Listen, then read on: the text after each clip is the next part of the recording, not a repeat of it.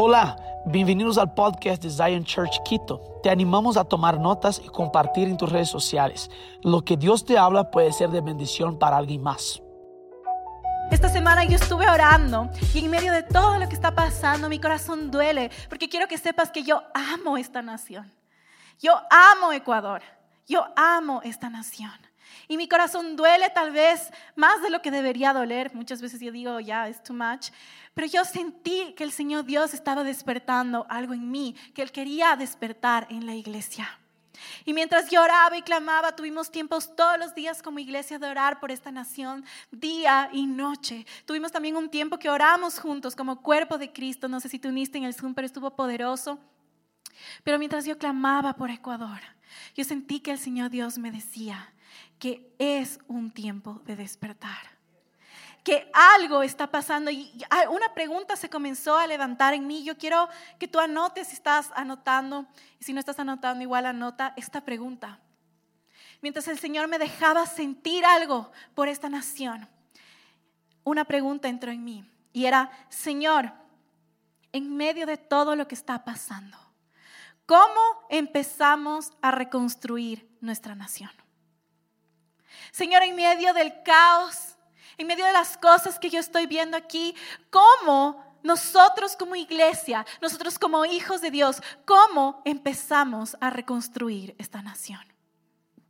Y mientras clamaba al Señor por nuestro país, solo podía sentir una y otra vez que Él nos estaba dando una asignación como iglesia de Ecuador. Y esta asignación es que es un tiempo de despertarnos, de entender nuestro rol como hijos de Dios.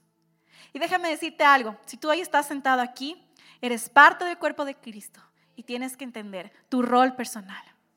No solo rol de iglesia como iglesia, pero tu rol personal. Y también de que nosotros entendamos nuestra voz de justicia. No podemos ser una iglesia callada. No podemos ser un cuerpo que se mantiene en silencio. Tenemos que entender que tenemos una voz de justicia. Y tenemos que entender que esto nos hará empezar a reconstruir y a restaurar desde nuestra posición.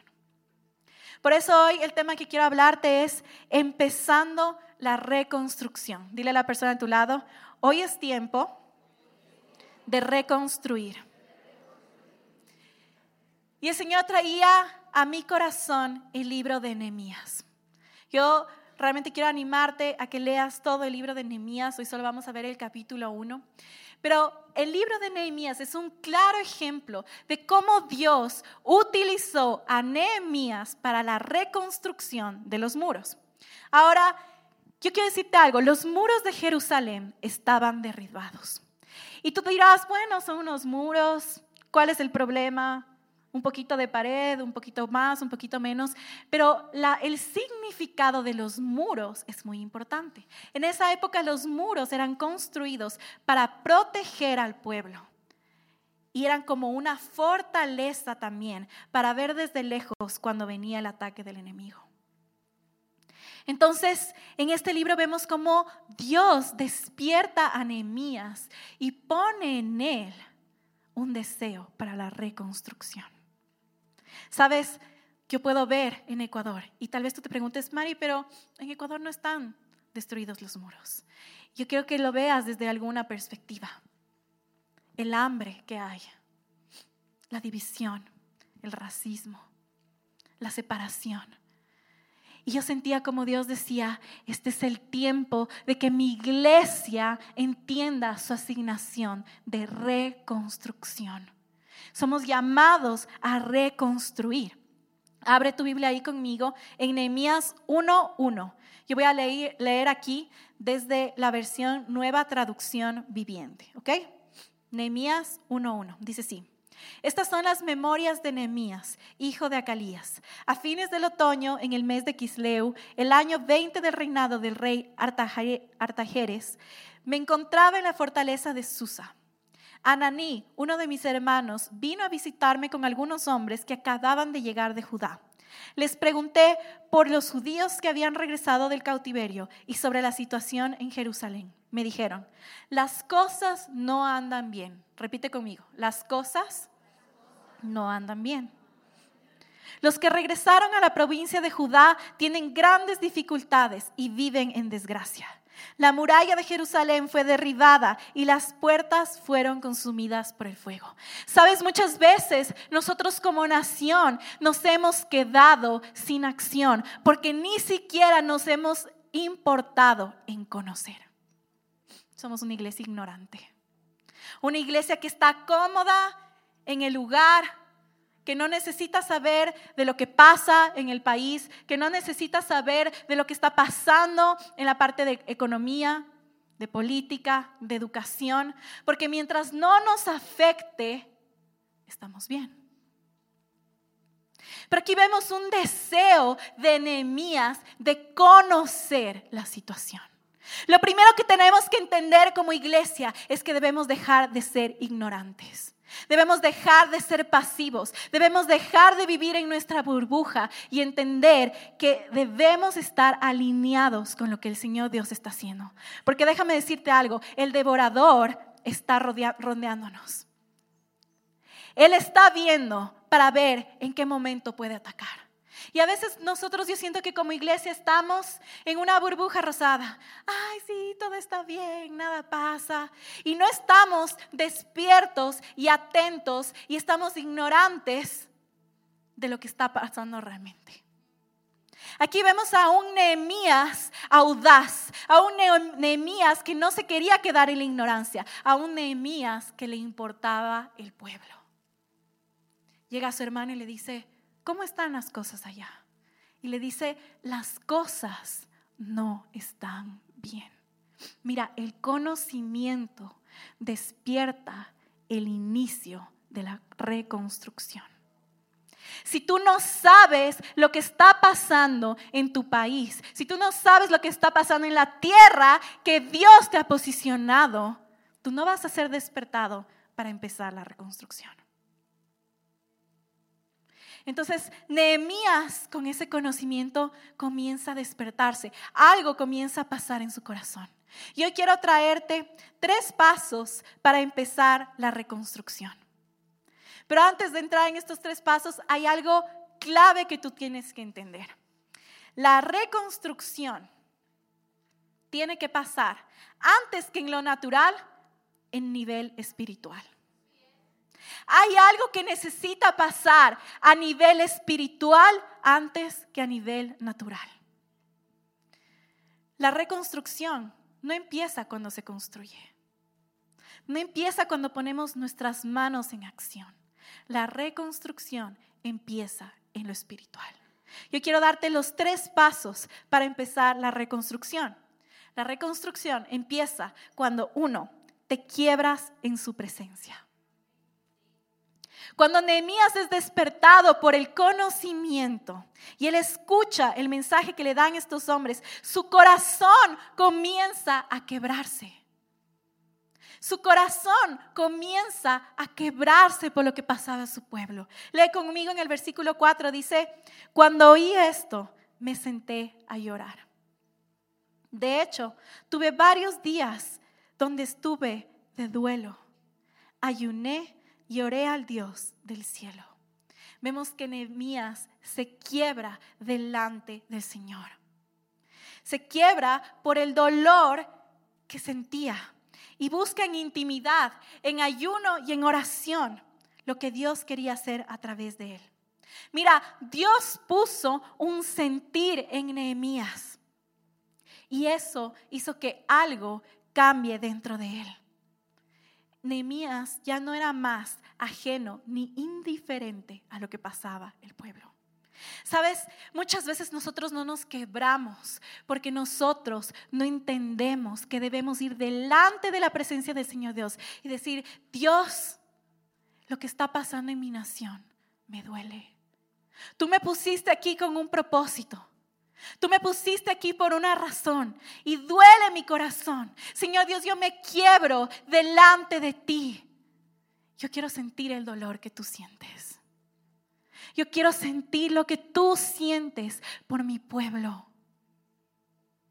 Nehemías escucha la situación y algo cambia dentro de él. Él se conecta con lo que dolía el corazón de Dios. Déjame decirte algo, a Dios le duele la injusticia. A Él le duele la división. A Él le duele la escasez. Y si tú y yo no nos conectamos con ese dolor que tiene el Señor Dios y no nos quebramos delante de Él, no podremos ser los que reconstruyen los muros. Ahora, mira algo interesante aquí. Aquí yo no veo un Nehemías que se conecta con el dolor, que se quiebra delante del Señor Dios y dice, Señor Dios, esto es too much para mí, me voy a quedar aquí en depresión. Esto es tanto para mí que me voy a deprimir, me voy a acostar y que alguien más lo resuelva. Vemos a un Nehemías que tuvo su tiempo de duelo. El duelo es importante. Es importante llorar delante de la presencia de Dios, romperte por lo que Él se rompe. En Mateo dice, benditos, Mateo 6, benditos los que lloran porque alcanzarán consuelo. Procesar el dolor es importante. Es importante hacer su tiempo de duelo. Pero ahora ese dolor no te va a llevar a la desesperanza. Porque si eso te lleva a la desesperanza, tú estás procesando el dolor en el lugar incorrecto. Nosotros como hijos de Dios somos llamados a conectar con ese dolor, pero procesarlo en el lugar correcto. Decir, Señor Dios, esto me duele, esto me quiebra, voy a llorar, voy a procesar aquí contigo, pero este dolor va a activar algo en mí. Este dolor va a activar y vemos aquí en el versículo que Nehemías es activado en ayuno y en oración. Cuando tu dolor es procesado en el lugar correcto, tú no te desesperas. Tú no te quedas sin esperanza. Tu dolor procesado en el lugar correcto activa tu llamado, ayuno y oración. Tu dolor en el lugar correcto te activa para cumplir tu rol. Y vemos a Nehemías que dice que ha ayunado y ha orado. Ahora, cuando nosotros entendemos que él, Nehemías, se activó para actuar, vemos también que él tuvo que entender el corazón de Dios. ¿Sabes? Cuando nosotros entendemos lo que Él está viendo, algo en nosotros cambia. Nos quebramos delante de Él. Podemos conectar con su corazón. Señor Dios, me duele la injusticia en Ecuador. Vas a entender que a Él le duele mucho más. Señor Dios, me duele ver el hambre del pueblo. Vas a entender que a Él le duele mucho más, pero también vas a entender que Él es el Dios todopoderoso y que su nombre es más fuerte, es más poderoso que cualquier situación. Entonces, el primer paso para empezar la reconstrucción es quebrarte delante de Él quebrarte delante de Él. Y el segundo paso, cuando tú te quiebras delante de Él y logras coger su perspectiva, se activa tu llamado en ayuno y en oración. Y el segundo paso es te levantas en clamor. Mira el versículo 5, dice así, y dije, oh Señor, Dios del cielo, Dios grande y temible, que cumples tu pacto de amor inagotable con los que te aman y obedecen tus mandatos. Escucha mi oración, mírame y verás que oro día y noche por tu pueblo, Israel. Nehemías no solo se quedó activado en ayuno y en oración, sino que esa activación de entender que su llamado era ayunar y orar hizo que él se levante en clamor. ¿Sabes cuál es nuestro problema, iglesia? Que nosotros nos queremos levantar en violencia, levantar en racismo, levantar en discriminación, levantar en división, levantar en nuestras propias fuerzas. Qué agotador es levantarte en tus propias fuerzas, porque sabes que no conseguirás nada. Pero Él se levanta, no en su propia fuerza, no en su opinión. Él no se levanta diciendo, Señor, soy Nehemías, hombre de Dios, yo tengo la estrategia. No, no, no. Se levanta en clamor. Le dice, Señor, Dios grande, temible, inigualable. El primero da gracias. Él reconoce quién es Él. Él no reconoce, Señor Dios, mira esta situación, destrucción. No, Señor Dios grande y temible, inigualable. Él reconoce quién es Dios, no la circunstancia. Porque Dios es más grande que tu circunstancia. Señor Dios grande y temible, mírame a mí que yo he clamado de día y de noche por tu pueblo. Que yo he clamado de día y de noche por tu pueblo. ¿Cuántos de nosotros podemos decir, Señor Dios, como iglesia estamos clamando de día y de noche por tu pueblo? Queremos levantarnos en redes sociales. Queremos hacer muchas otras cosas más, pero no hemos cumplido nuestro rol. Ayuno y oración clamar por tu pueblo. Sabes, para el mundo levantarse es fuerza. Es usar la fuerza, es usar las cosas. Y yo aquí no estoy diciendo que no hay que actuar en lo natural. Pero quiero decirte que lo que vivimos como país es más espiritual de lo que tú te imaginas. Antes de que actúes en lo natural, anda a ese lugar de quebrarte en la presencia de Dios, de clamar por tu nación día y noche, de levantarte doblando rodillas y clamando. Para el mundo levantarse es fuerza, para el reino de los cielos es doblar rodillas y clamar. Quizá tú estás aquí y estás diciendo, Pastora Mari, ha sido una semana, me siento intoxicado con todo lo que está pasando, me siento desesperanzado con todo lo que está pasando y yo estoy contigo. Hice mi proceso de duelo, hice mi proceso de decir, Señor Dios, me duele. Pero sabes qué? Es momento de que seamos una iglesia activa y no reactiva. Hemos sido una iglesia que espera tener hambre para empezar a orar. Eso es ser una iglesia reactiva. Pero hoy el Señor Dios quiere que nos despertemos y que entendamos que debemos ser una iglesia activa.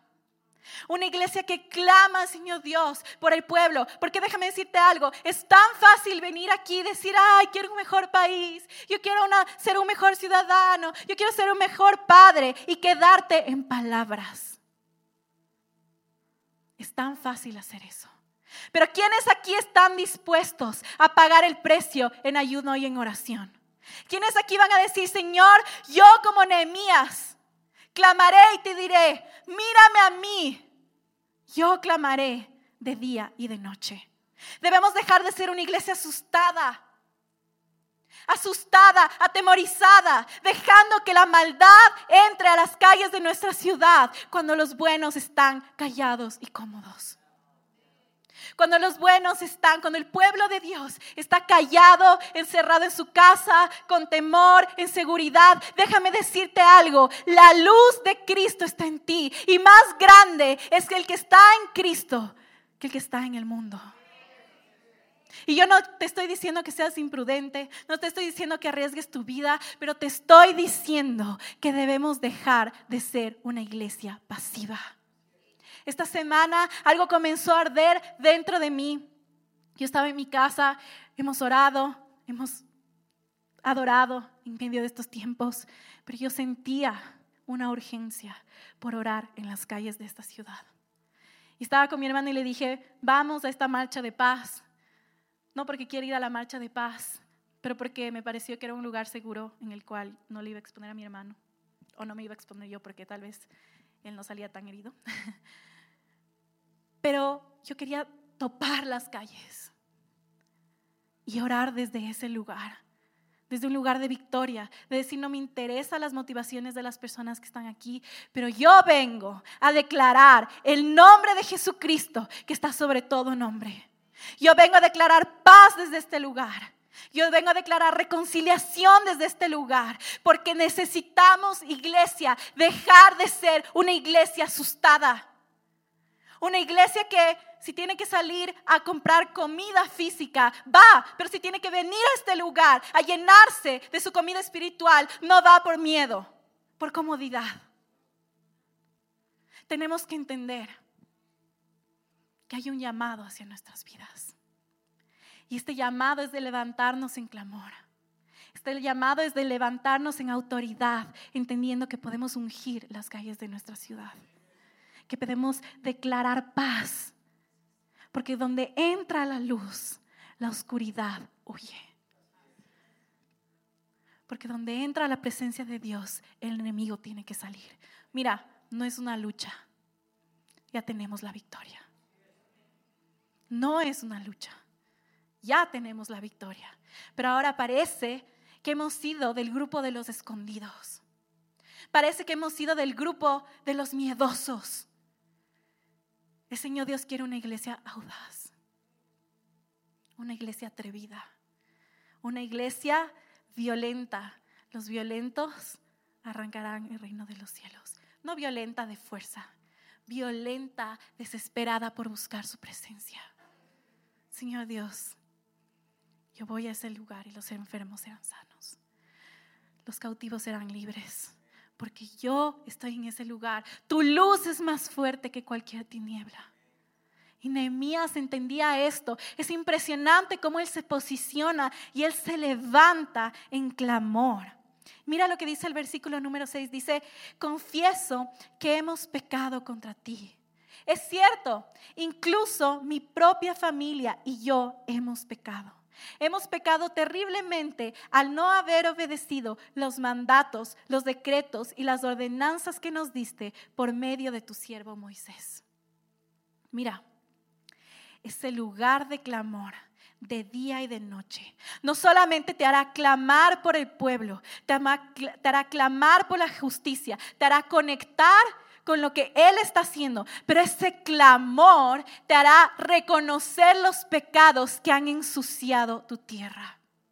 Y aquí nosotros tenemos que entender que nosotros no podemos ver sobre nosotros. Tú no estás pagando el precio de seguir a Cristo solo por ti. Tú estás pagando el precio de seguir a Cristo por ti, por tu familia y por tus generaciones. Amén. Ahora, tú no te estás arrepintiendo tampoco solo por ti. Tú te arrepientes por tu familia. Tú te arrepientes por el pecado de tu ciudad, por el pecado de tu país. Y el Señor comenzó a hablar tanto en este versículo y me dijo, Ecuador quitó sus ojos de mí. Dejó que líderes políticos sean un ídolo, sean la esperanza del pueblo. Hey, Ecuador va a ser despertado. En el nombre de Jesús va a ser levantado. Pero nuestros ojos necesitan estar en Él. Vemos a Neomías pidiendo perdón y diciendo, Señor, perdóname. Yo y mi familia hemos pecado. Hemos olvidado tu palabra. Hemos olvidado tu pacto. Hemos olvidado obediencia. Tú no te posicionas cuando te levantas en clamor no te posicionas solamente para clamar por tu pueblo, por esperanza. Tú te posicionas desde un lugar de humildad, diciendo, Señor, perdona el pecado. Limpia esta tierra. Limpia esta nación. Yo te pido perdón, yo me quiebro delante de ti y clamo a ti para que tú perdones los pecados. Yo quiero hacerte una pregunta. ¿Qué pasaría si te dijera que la clave para levantar a nuestro país, que la clave para reconstruir los muros en Ecuador es ayuno y oración. Es levantarte en clamor. ¿Cómo actuarías? ¿Cómo sería nuestra circunstancia ahora si la iglesia de Ecuador, no solo Zion, pero la iglesia de Ecuador dijera, Señor Dios, nos vamos a levantar en clamor? ¿Cómo se vería de diferente nuestra situación? ¿Qué pasaría si yo te digo, hoy podemos levantarnos? Hoy podemos empezar la reconstrucción de nuestro país, pero se necesita sacrificio. Se necesita disposición. Se necesita dejar el miedo. dejar la comodidad. Se necesita un corazón dispuesto a clamar de día y de noche. ¿Qué pasaría si te dijera que es así de sencillo? Capaz tú estás buscando una estrategia súper complicada o comprobada, pero ¿qué, ¿qué tal si yo te digo que esto se gana en oración? Y con esto no digo que no hay otras acciones que tenemos que tomar como hijos de Dios. Con esto digo, con esto no digo que los gobernantes no tengan que tomar acciones. Con esto digo que el pueblo de Dios tiene que entender que esto se gana primero en lo espiritual antes que lo natural. Entonces Nehemías comienza a reconocer. Y yo siento que hoy el Señor nos está haciendo un llamado como iglesia para levantarnos en ese clamor. Reconocer que Él es Dios. Mira, quizás hasta tú estás aquí, estás diciendo, yo también hice de un líder político un, un ídolo. Yo también he puesto mi confianza en el dinero. Yo también he puesto mi esperanza en otras cosas. Pero hoy el Señor Dios nos está haciendo un llamado como iglesia a volver nuestros ojos a Él, a saber que Él es Dios. Él es Dios, Él es bueno, Él es soberano y Él es la respuesta que necesitamos. Él es la respuesta que tú necesitas. No importa cuál sea la pregunta, Él es la respuesta. No importa si necesitas sanidad, provisión, comunidad, Él es la respuesta. Y nosotros como iglesia debemos entender que nuestra mirada debe estar en Él. Y ahora quiero entrar aquí en el punto número tres. Entonces, el primer punto es quebrarse delante del Señor. El segundo punto es levantarse en clamor. Y el tercer punto es recuerdas el, pacto de Dios. Cuando tú empiezas la reconstrucción, ya te quebraste delante de Él, te conectaste con su dolor, te conectaste con su perspectiva, luego te levantaste en clamor, entendiste que la batalla se gana de rodillas, ahora tú recuerdas el pacto de Dios. Nehemías se aferró al pacto que Dios había hecho con Moisés. Mira conmigo en el versículo 8, dice, te suplico que recuerdes lo que le dijiste a tu siervo Moisés. Si me son infieles, los dispersaré entre las naciones. Pero si vuelven a mí, repite conmigo, si vuelven a mí y obedecen mis mandatos y viven conforme a ellos, entonces, aunque se encuentren desterrados en los extremos más lejanos de la tierra, yo los volveré a, traer al lugar que elegí para que mi nombre sea honrado. Mira, hay algo que tú tienes que entender hoy. Dios no rompe su pacto con su iglesia. Dios no rompe su promesa con la nación. Dios no rompe sus pactos contigo. Pero ahora tenemos una parte.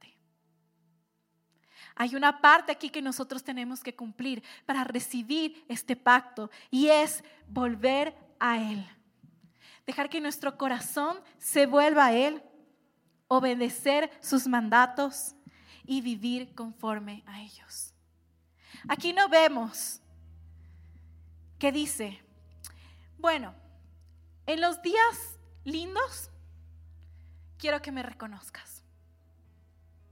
En los días que no te sientas tan bien, puedes hacer del dinero tu Dios. En los días en el que el gobierno está haciendo un buen trabajo, puedes hacer del gobierno tu ídolo. ¿No vemos aquí que dice, obedece mis mandatos cuando te convengan y vive la palabra cuando te guste la situación? Cuando tu opinión esté de acuerdo con lo que dice la palabra, entonces ahí obedéceme. No, no, no. Vemos aquí que él dice, sus corazones tienen que volverse a mí, obedecer mis mandatos y vivir mi palabra. ¿Sabes?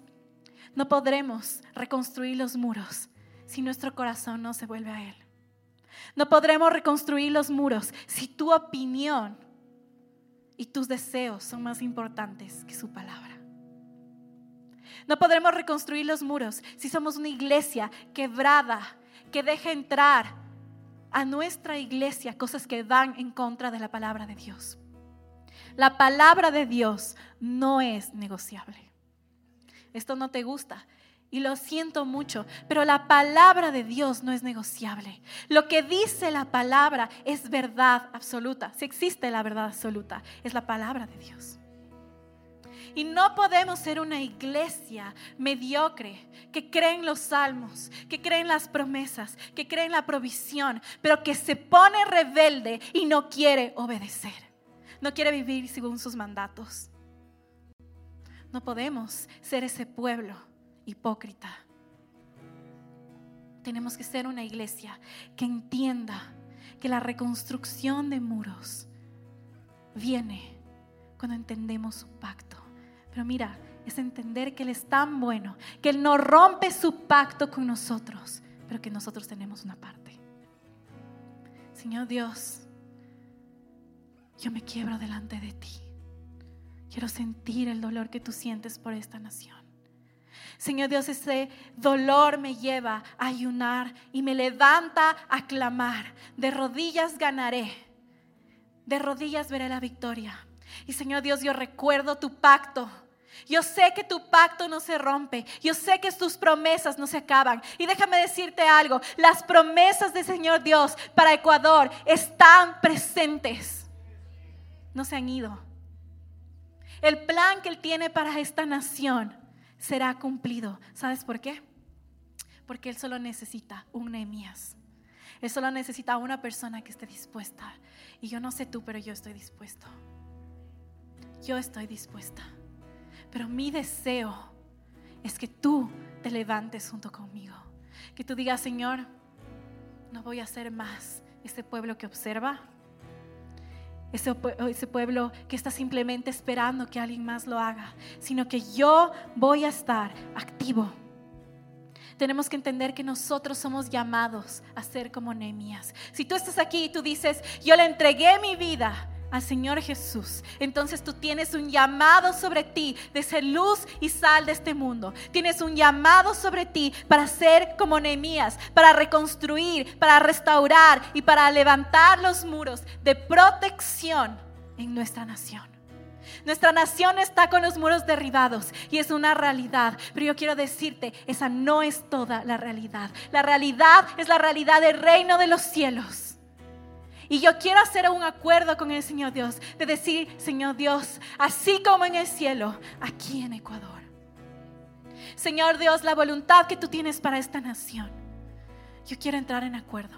Yo quiero ser esa gente que se levanta, que clama por esta nación, que dice, Señor Dios, mírame a mí, yo estoy aquí, yo oraré de día y de noche, yo doblaré mis rodillas, yo ayunaré, yo pagaré el precio para que mi generación y todas las generaciones vivan una tierra de prosperidad. Tienes que entender algo, esto no es solo por ti, esto no es solo por tu familia, esto es por las generaciones. ¿Qué país tú quieres dejarle a tus hijos? ¿Qué país tú quieres dejarle a las generaciones? Entiende algo, Nehemías no reconstruyó los muros solamente para esa generación. Él reconstruyó los muros para que generaciones vivan protección. No lo hacemos solo por nosotros, lo hacemos por nuestros hijos, por los hijos de nuestros hijos, pero requiere una acción. Y esto es algo que no solo unos cuantos van a hacer que no solo unos cuantos son llamados. El llamado es para todos, familia. Pero ahora, tú vas a decir, yo iré. Tú vas a decir, yo pagaré el precio. Tú vas a decir, mírame a mí, Señor. Estoy clamando por ti. Esto es una responsabilidad de la iglesia. El gobierno sí tiene que hacer su parte, pero la iglesia se tiene que levantar. La iglesia se tiene que levantar. No podemos estar más dormidos. La iglesia se tiene que levantar. No puede ser más indiferente. No puede ser más indiferente con el dolor de tu tierra. No esperes a que alguien más lo haga. No necesitamos que grandes pastores vengan en este lugar para orar por la nación que Dios nos ha entregado a ti y a mí. Necesitamos un pueblo, un cuerpo dispuesto a pagar el precio. Amén. Quiero que te pongas de pie para esta parte. En esta semana, el Señor Dios me entregó una palabra profética para Ecuador. Y yo quiero que tú abras tu Biblia ahí conmigo, quiero que leas conmigo. Esta palabra está en Jeremías 33, 6. Y mientras yo oraba y clamaba a Dios por Ecuador, Él me dio esta palabra y me dijo, María Ángel, estoy a punto de levantar un gran avivamiento en Ecuador. Estoy a punto de levantar una gran llama de fuego en el país y me dio esta palabra. Y yo quiero que tú leas conmigo, pero yo cambié Jerusalén por Ecuador. Así que voy a leer cada vez que dice Jerusalén, Judá o Israel, voy a hablar Ecuador, ¿ok? Versículo 6 dice, sin embargo, llegará el día en que sanaré las heridas de Ecuador y le daré prosperidad y verdadera paz restableceré el bienestar de Ecuador y reconstruiré sus ciudades. Los limpiaré de sus pecados contra mí y perdonaré todos sus pecados de rebelión. Entonces este país traerá gozo, gloria y honra ante todas las naciones de la tierra. Ellas verán todo el bien que hago a mi pueblo y temblarán de asombro al ver la paz y prosperidad que le doy. Esto dice el Señor. Ustedes han dicho, esta es una tierra desolada, de donde la gente y los animales han desaparecido. Sin embargo, las calles desiertas de Ecuador y de todas sus ciudades se volverá a oír risas y voces de alegría.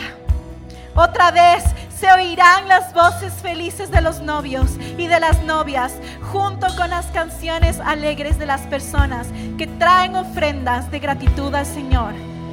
Ecuador cantará, den gracias al Señor de los ejércitos celestiales, porque el Señor Dios es bueno con Ecuador. Su fiel amor perdura para siempre en Ecuador restauraré la prosperidad de esta tierra a como era en el pasado. Dice Señor, levanta tus manos ahí. Esperamos que este mensaje haya impactado tu vida. Suscríbete porque subimos nuevas prédicas todas las semanas.